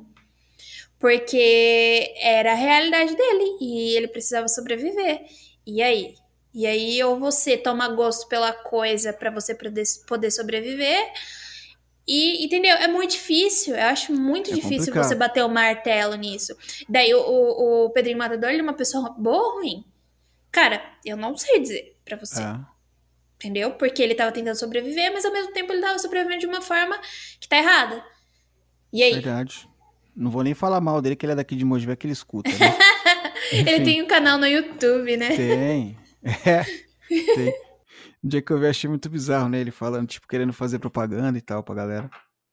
Quem então... quer associar a marca ao mar, um dos maiores matadores do Brasil? Enfim, mas isso que você falou também, que citando novamente o caso da Aileen, tá bem fresco na minha cabeça, porque foi o episódio passado, né? Uhum. Até comentei com o pessoal no episódio seguinte. Foi o lance de tipo a primeira morte. Porra, matou, ela fala, caralho, matei. E depois pensa, porra, matei. Não é tão ruim quanto imagina. E sabe aquela história de passou um boi, passa uma boiada, né? E uhum. talvez, é, no caso dele, se ma é, matar uma pessoa passou a se tornar uma coisa totalmente cotidiana para a própria sobrevivência dele, né? Uhum. Embora, assim, houve coisas com requinte de crueldade, né? Que nem dizem que ele matou o pai com o mesmo número de facadas que o pai havia dado da mãe dele. Então ele já vem do meio ali foda, né, cara? É, então. O pai dele também não era flor que se cheirasse. O meio que ele vivia. Agora a pergunta é, de a gente consegue. Será que a gente consegue tirar isso? Eu acho que se fosse uma técnica do tipo resetar a pessoa, tá ligado? Que os caras faziam lobotomia antes, né? Não que eu seja a favor disso. Mas a ideia dos caras de fazer lobotomia era mais ou menos isso, né? Vamos tirar aqui essa parte que é da lembrança, que aí ele não lembra de nada. Aí lembrava de nada mais, né? É, então, só que o problema não é só a pessoa. É isso que eu. Que esse é o grande problema da questão de serial killers e que eu fico um pouco puta com algumas pessoas falando sobre. Porque a gente só coloca culpa no objeto e não no que cerca o objeto. É, não adianta só curar o cara, né? Tem que evitar que aconteça, né? Exato. Então, não adianta, por exemplo, eu, é um pouco difícil falar, por exemplo, do Jeffrey Dahmer, que uma vez até já me xingaram no Twitter porque eu falei que o Jeffrey Dahmer não sofreu o suficiente para fazer o que ele fez. Mas, meu, os pais deles foram negligentes com ele. Até é, o, aí... caso, o caso que eu acho mais bizarro de todos é o Ted Bundy, cara, que teve uma vida e... normal. E ele ficou puto, foi com uma namorada. Foi por causa é. de uma namorada que deu o pé na bunda dele.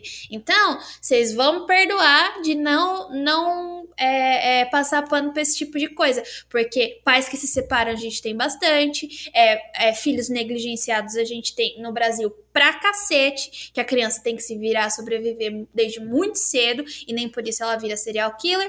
Também diz que o Jeff Dahmer fez uma cirurgia muito ferrada quando ele era muito novo na coluna. Bom, até aí tem criança que nasce, tipo, quase sem enxergar e tem que passar por um monte de cirurgia no olho, entendeu? No ouvido, sei lá. Não sei. E mesmo assim a pessoa não vira um serial killer. É isso que eu tô falando.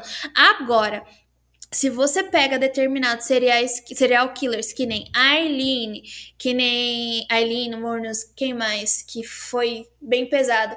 Ah, o Ed Kemper, a mãe dele também maltratava ele, ele demais. Porão, né? é. Isso. O Ed Gein também. É, o, o Ed Kemper é porque ele era grande e a mãe dele não, não gostava, tinha medo dele e fazia o que fazia. Sempre que eu falo dessa parte da vida do Ed Kemper, sabe que, que, o, o que, que eu associo um pouco? Você conhece o Joey Ramone, vocalista dos Ramones? Ah, eu conheço muito pouco. Mas eu sei quem é, eu sei quem é. É, então, ele, é, ele era enorme e é, ele passou a adolescência inteira dele sofrendo é, preconceito, bullying e tal. Ele tinha uns problemas com toque, sabe? Uhum. E ele se encontrou na vida quando ele virou vocalista de uma banda. Tanto que o irmão dele chama Mickey.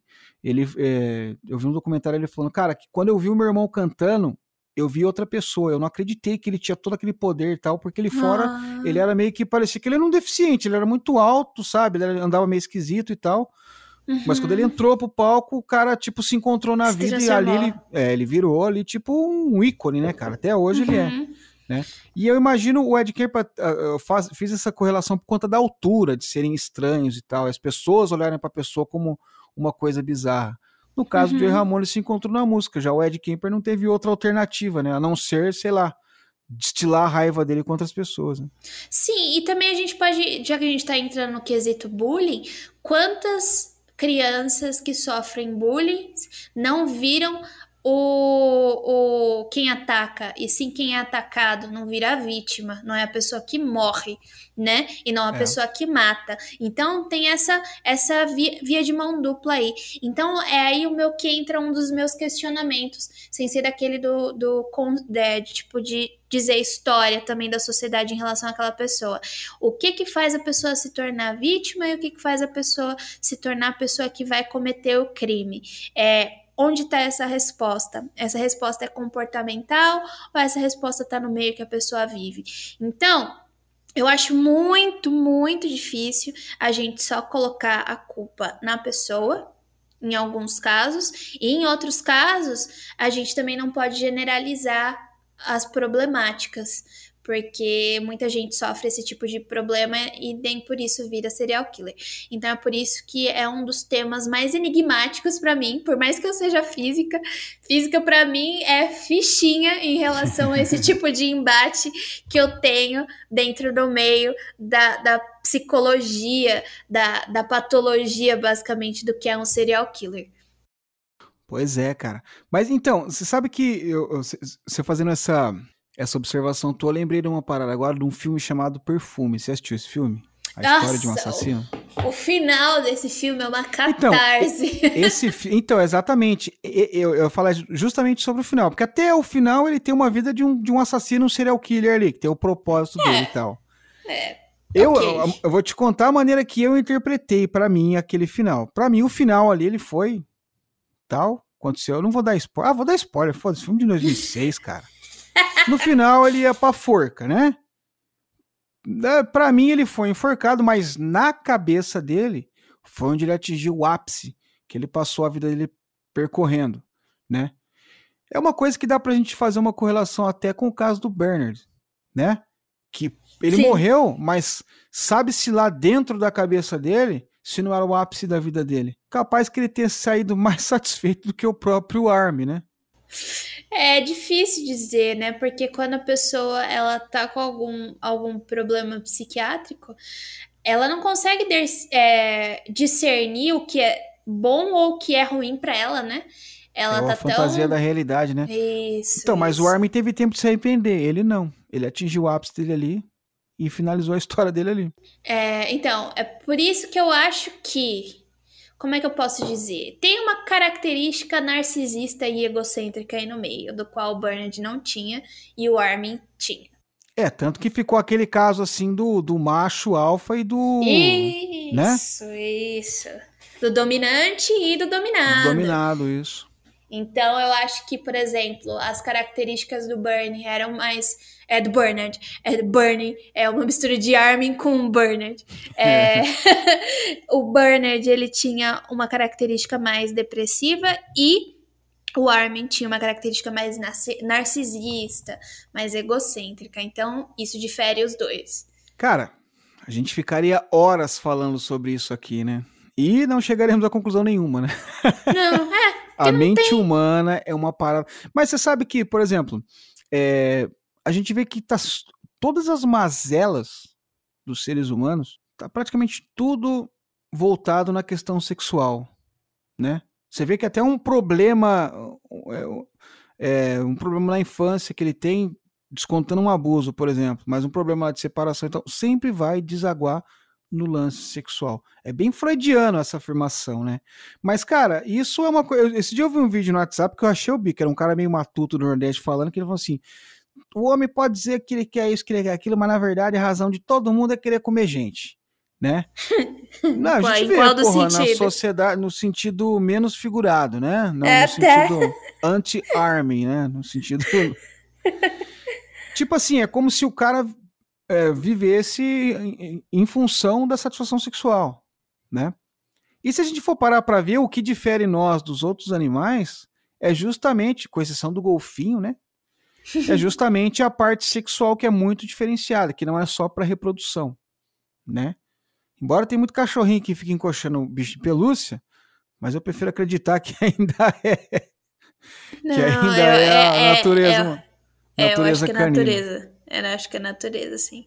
E você vê que, não, mas falando sério agora, você vê que o único diferencial nosso é esse. E todos os nossos problemas, vamos ser que é relacionados à psique, vão desaguar nesse lance do sexo. É, eu não sei explicar muito. Eu não não sou muito atenta a Freud, Jung, Lacan. Eu, Nem por eu, minha- tudo que eu é- falei é instituto tirei do cu.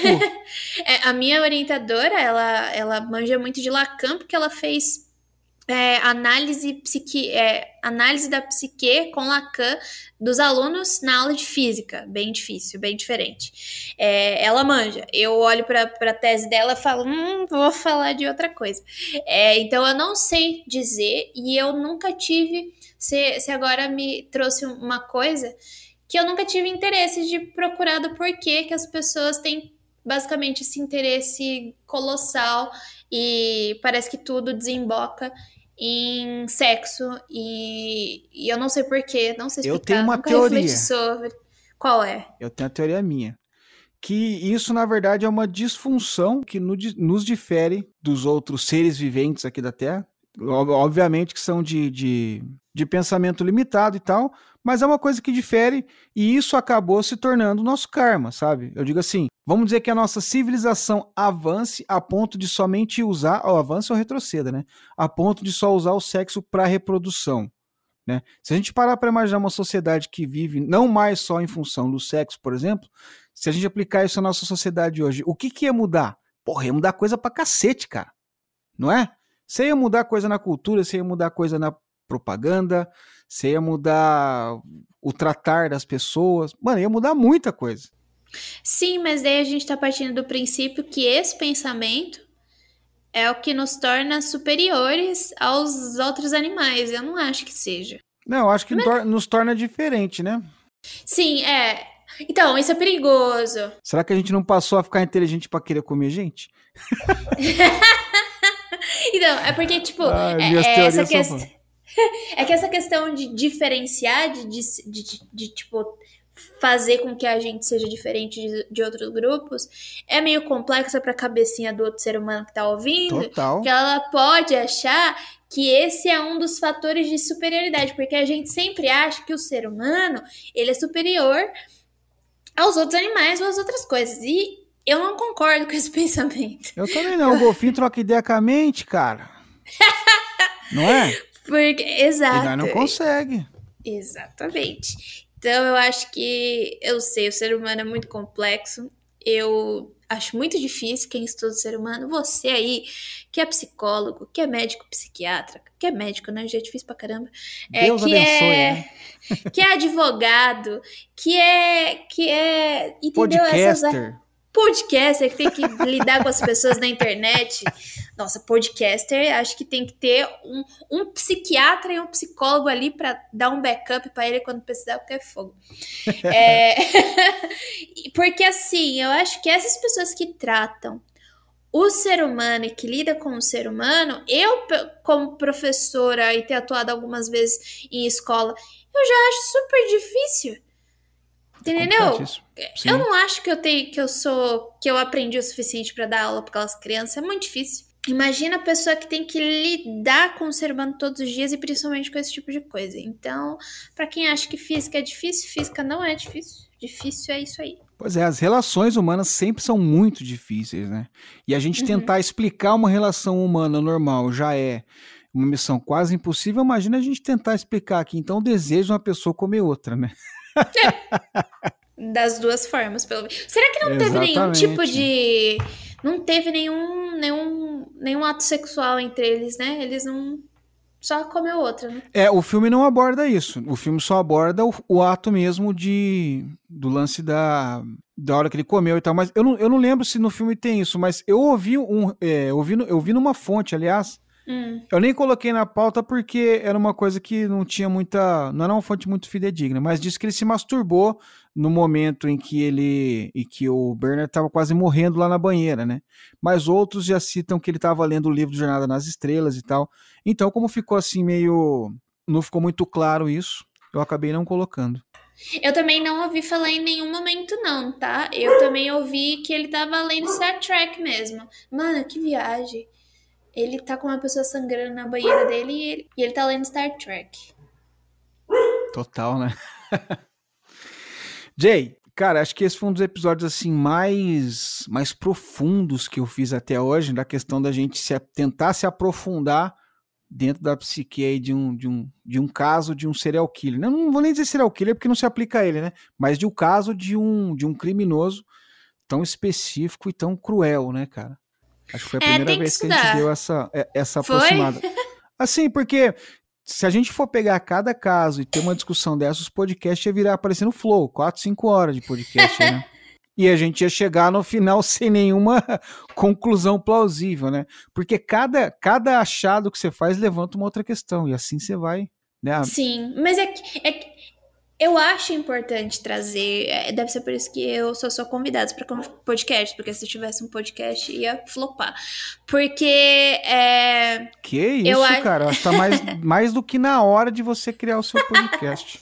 Não, não. É que assim, é, o que me incomoda muito sobre alguns podcasts, é, eu tenho alguns podcasts da podosfera brasileira que eu realmente não gosto de serial killer, que não toca nesse assunto. E eu acho isso importantíssimo pra gente não criar, porque tem duas vertentes do, do que é o serial killer. Aquele monstro que a gente tem que tomar cuidado e que ele é basicamente um buraco negro. Ele é um, um, um, tipo uma singularidade no espaço e que aquilo é muito raro de acontecer, sendo que não. Hannibal Lecter, né? Isso também. É. Então, essa é a segunda parte. A segunda parte é a, quando você começa a glamorizar. Quando você começa a trazer o serial killer como algo superior, inteligentíssimo. E a gente sabe que muitos do serial, do serial killer nem tinham. É, não eram tão inteligentes assim. Eles só eram muito organizados e sabiam o que eles estavam fazendo. Eles eram espertos. E não, isso não tá é, ligado ao tipo de inteligência que a nossa sociedade infelizmente valoriza, que é aquela inteligência culta e que você sabe muito sobre tudo. E que não é exa exatamente assim que a banda toca. Então, quando você traz a história e você não comenta sobre essas coisas que são um pouco mais profundas, que é o caso da contextualização e é o caso de que aquela pessoa também se insere em sociedade, qual é a culpabilidade da sociedade em relação a ela, eu acho que você cai em um desses dois sentidos. Ou você é, torna o serial killer hollywoodiano, ou você torna o serial killer um monstro. E ele é uma. Não é nenhum dos dois. Ele tá ali no meio, assim, entendeu? É, ele comete atos que são é, falhos na nossa sociedade e ele precisa ser punido, claro. Só que será que tem como a gente não chegar no ponto dele fazer isso? Entendeu? E por aí Exatamente. vai. Exatamente. E você sabe que essa globalização, vamos poder dizer assim, dessa imagem né, do, do, do, do serial killer, um cara frio, calculista e muito inteligente, eu acho que ela se, se popularizou muito com o Ted Bundy, que realmente era assim, que era um cara que ele era persuasivo, né, uhum. que ele tinha esse lá, mas nem todos são, tem uns que são os idiota. Né? A maioria. Ó, exatamente. Por exemplo, você pegar um cara que nem o, o maníaco do parque, né? Eu vi uma entrevista do, do delegado que prendeu ele, ele falando que eles estavam na, na sala lá conversando e tal, depois que ele foi preso, ele contando o que ele tinha feito com as moças e tal. E ele disse que nesse momento chegou uma, uma, um parente de uma das vítimas dele. O cara falou assim, cara, o cara mudou de uma maneira, porque ele estava conversando comigo totalmente confiante, contando uhum. o que uhum. havia acontecido, em detalhes e tal, como se não tivesse acontecido nada e tal. E aí, quando falaram que tinha ali, é, que ia adentrar a sala um parente de uma vítima, disse que ele mudou a cara, ele murchou a cara. Na hora sentou, ficou meio arcado e aí a pessoa, a pessoa começou a gritar com ele. Ele falava: Ai, desculpa, me desculpa. Uhum. que se transformou, cara. Sim. Mas você imaginar pra um cara que chegar, um, o cara feio, fala a verdade, ele não é um cara bonito, né? Uhum. Um cara daquele chegar numa, numa moça e conseguir levar ela a andar 3 km dentro do mato, o cara é bom de conversa. É, exatamente. Entendeu? Exatamente. E aí, então, aí isso é uma parada que a gente começa a pensar, pô, o cara ele é ele é realmente inteligente, mas ele é bom nisso. Ele não era bom em outras coisas. Por quê? Porque ele não era rico. Entendeu? Ele não tinha um puta no carrão. Né? Se ele fosse esse serial killer clássico que a gente imagina e tal, ele era um cara riquíssimo que tinha um prédio na Berrine, por exemplo, e, com, e fazia as maldades dele lá, porque ele teria essa habilidade de conseguir tudo fora. Mas ele era focado em conseguir levar a mulher pro mato e matar ela. É né? isso. Esse era o foco é dele. Isso. É isso no que ele é bom em fazer, por exemplo. Eu sou bom, boa em abrir conta e explicar fenômenos físicos. E tem outras pessoas que são bo boas em desenhar, são pessoas que Isso. são boas em cantar. E a gente tem que pegar esse negócio de inteligência e cair por terra. Esse negócio de cair, de QI, tem que cair por terra, porque não é assim que a banda toca na vida real. Você entendeu? Tem gente que consegue lidar com oito horas de jornada de trabalho e tem gente que se sente muito pressionado por causa dessas oito horas de trabalho. Eu, se você deixar trabalhando 24 horas seguidas, eu trabalho de boa e feliz. Tem gente que não consegue seguir meu ritmo, entendeu? Eu ainda vou correr, ainda vou nadar, ainda brinco com meus cachorros e para mim tá tudo bem.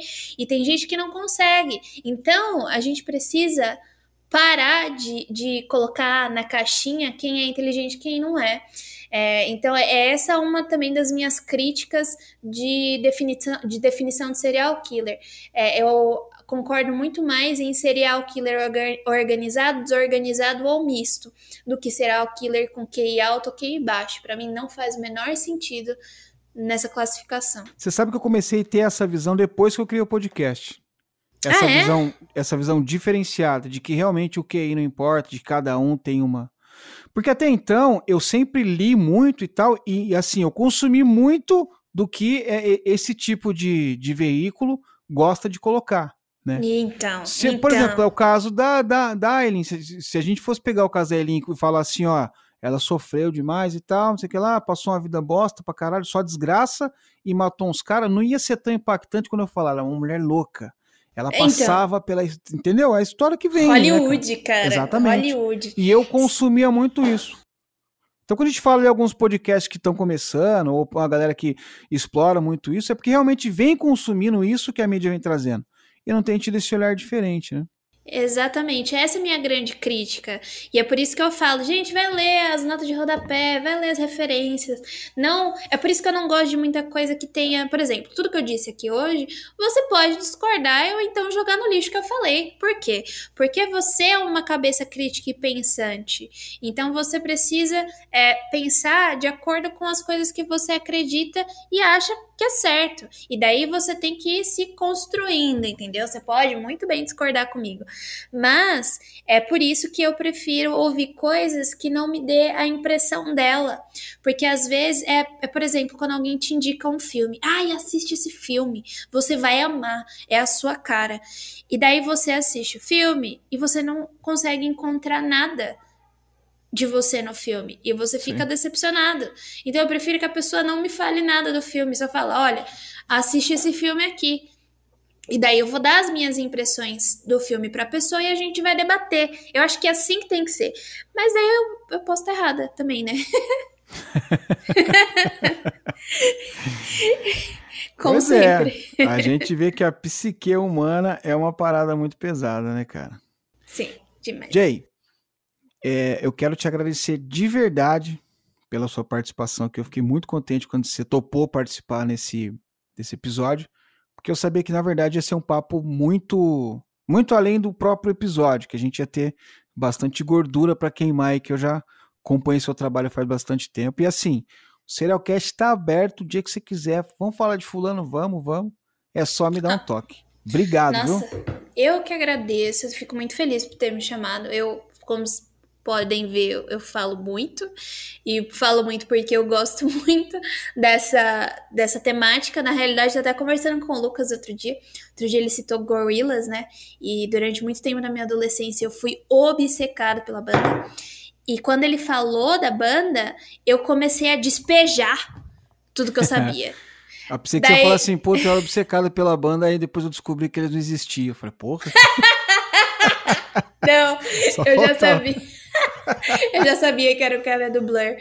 Mas é, daí parece que agora eu passei tanto tempo porque eu consumo true crime, serial killer, desde que o primeiro filme que eu vi na vida foi Hannibal Lecter, quando eu tinha 13 anos. E, e desde então eu não parei.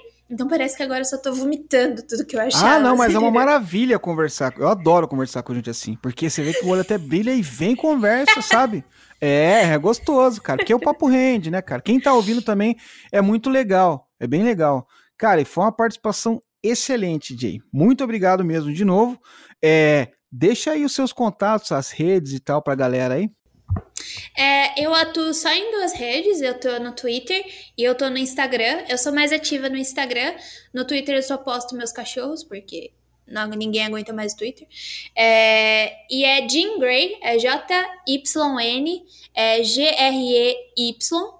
É, os dois, é, o Instagram e o Twitter. Você também me encontra no Mundo Freak.